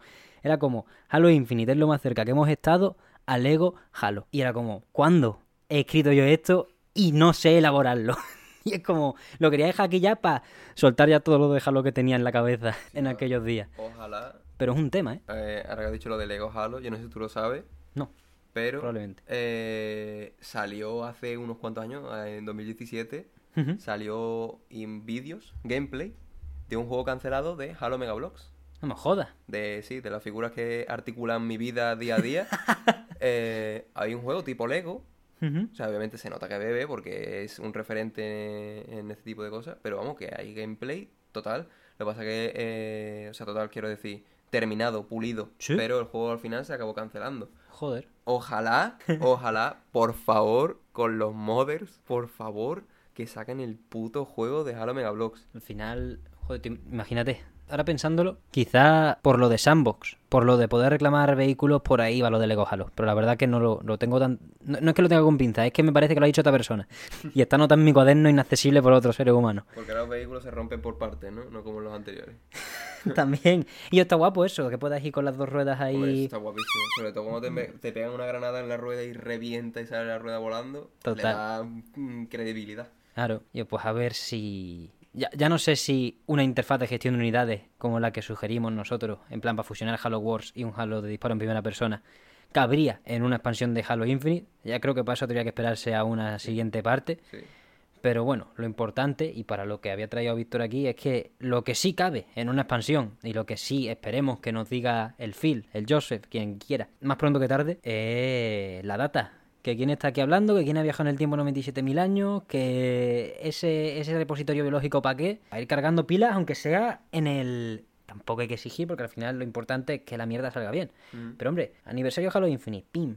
Que menos que lo anuncien, no que lo pongan disponible si la cosa está como está, porque parece que está, pues, como hemos dicho antes al principio del programa, bastante precaria en cuanto al online y en cuanto a planificación en general, pero que, que anuncien cositas, que nos alegren el espíritu, porque eso, los mim ya no los mimbres, como digo yo, que tienen ya la esencia de Halo ahí bien hecha, sino que, coño, tiene, tiene Halo, amigo. Y ya has pasado la prueba de o sea, el momento en el que te ibas a ver más chungo era sacando Halo Infinite. Por los memes del Craig, por porque sale en Game Pass y mucha gente ya devalúa un juego por salir en Game Pass, que bueno, ya nos veremos en dos años cuando nos, nos quiten los juegos que tenemos y da igual tenerlo en Game Pass o no. Pues tenía que enfrentarse a todo el mundo. Y al final acabó siendo, aunque esto, aunque a mí no me gusta acudir a los premios y a, la, y a los trofeitos que dé Geoff Keighley o su puñetera madre, al final acabó siendo el juego de los fans en la gala de, de los Game Awards del año pasado. Cuando había salido, llevaba disponible un mes el online y cinco días la campaña. Al final eso es lo importante, que Halo tiene que seguir teniendo esa, esa base y cuidarla, tío. No, no hay más. Sí, yo creo que es algo en lo que no se puede decir nada. O sea, no se puede quejar a nadie de la campaña. Total. Por ahí, por suerte, 343 al fin pudo conectar con todo el mundo. No he visto ni una queja jamás de la campaña de Infinite. Nunca. Así que se sabe que ya han aprendido de posibles errores que tuviesen en el pasado. Y que ya saben darle bien a, a, a eso, a la narrativa y a continuar su historia. Total. Lo que pasa es que yo creo que vamos a tener que esperar bastante. ¿eh? No creo que pa- no creo que salga para este año, yo, yo diría mejor para el siguiente. Sobre todo porque ahora va a salir dos novelas. Va a salir ahora la de Proyecto Rubicon, que va a cubrir los seis meses que no... Que no... que no el jefe está en el espacio. Claro. Y otra que es la del Inquisidor y la Spartan Bale. Mm. Que esa me... bueno, esa le tengo unas ganas increíbles. Porque yo creo que es imposible no pensar en el Inquisidor en Halo Infinite. O sea, tiene que... va a llegar en algún punto. Tiene que venir. O sea, es... eh, Halo son tres. El jefe maestro. Cortana y el Inquisidor. Y el Inquisidor tiene que estar. Y luchando codo a codo con la UNSC, los espados de Sangelio, para tumbar a los desterrados y a los posibles enemigos que serán los eternos. Pues hasta aquí. Vamos a ir cerrando ya con la ilusión de que Halo solo puede mejorar, Halo Infinite solo puede mejorar y la siguiente entrega pues tiene, siendo ya buena esta, tiene espacio para mejorar aún más. Que eso es lo, lo guapo y, y confianza plena en 343 al final, que han pasado por fatigas, se les ha pegado palos por todos lados y ya están aquí, asentados, ya son tres juegos. Ya fuesen malos o buenos, o pareciesen malos o buenos los tres juegos, son tres. Ya aquí- de aquí nadie los baja. Bajo mi punto de vista, creo que sería muy arriesgado pegar un giro. Así que nada, nos podéis ver en YouTube y nos podéis escuchar en Spotify, Evox y Acast. Cualquier comentario, cualquier crítica, de cualquier tipo y color, los podéis lanzar a través de cualquiera de las vías oficiales. Tenemos Twitter, tenemos Instagram, el TikTok se nos está haciendo bola, pero prometo que empieza esta semana. Eh, y también comentarios en Evox, gracias a la comunidad de Evox. Eh, está ahí, coño, son, parece gilipollez, pero son tan pocos y me ven todos los capítulos que yo los quiero mucho, ¿sabes? Es bastante tocho. Muchas gracias por vuestro apoyo en porque a mí, al final mola tener gente en todos lados y, y cualquier formato, cualquier otra plataforma que queráis, vais diciendo, yo qué sé, yo no sé qué es Apple Podcast, pero si me decís que lo queréis ahí, yo me lo, yo lo gestiono. También, si nos queréis apoyar más, tenemos un pequeño coffee, coffee.com, barra mesonsol, para acercaros a la hucha. Solo me queda agradecer en este programa de hoy la asistencia indispensable y su infinita sabiduría de Víctor, que por cierto, ya aprovecho aquí para felicitarle por su puñetera graduación, porque se nota que primero es un historiador del carajo y un historiador de Halo del mismísimo carajo. Vaya uso. Muchísimas gracias, la verdad me has cogido ahora mismo un poco de, de sorpresa, me ha- lo he dicho, muchísimas gracias. Eh, la verdad que ha costado un huevo y medio sacarse la carrera, pero mereció la pena. Y nada, que para mí es un, un placer siempre eh, venir aquí a grabar, así que cuando quieras hablar de Halo, porque de otro no, no entiendo, pero de Halo, pues puedes contar conmigo siempre que quieras. Y para jugar también. Ya ves. Ya va a acabar. Y yo es que no juego nada. Llevo tres semanas que no juego nada. Estoy con el mesón. Ay, madre mía. Nada más que trabajar. nada más que... Escúchame, la siguiente parrillada... eh, Bueno, me voy a callar ya. Voy a dejarla tranquila. Que va a salir, va a salir muy bien. Va a salir muy bien. Pero vaya, no sé, no sé si sale el Elder Scrolls 6 antes. O algo así. pues eso. Muchísimas gracias por todo. Una vez más. Y nos vemos la semana que viene.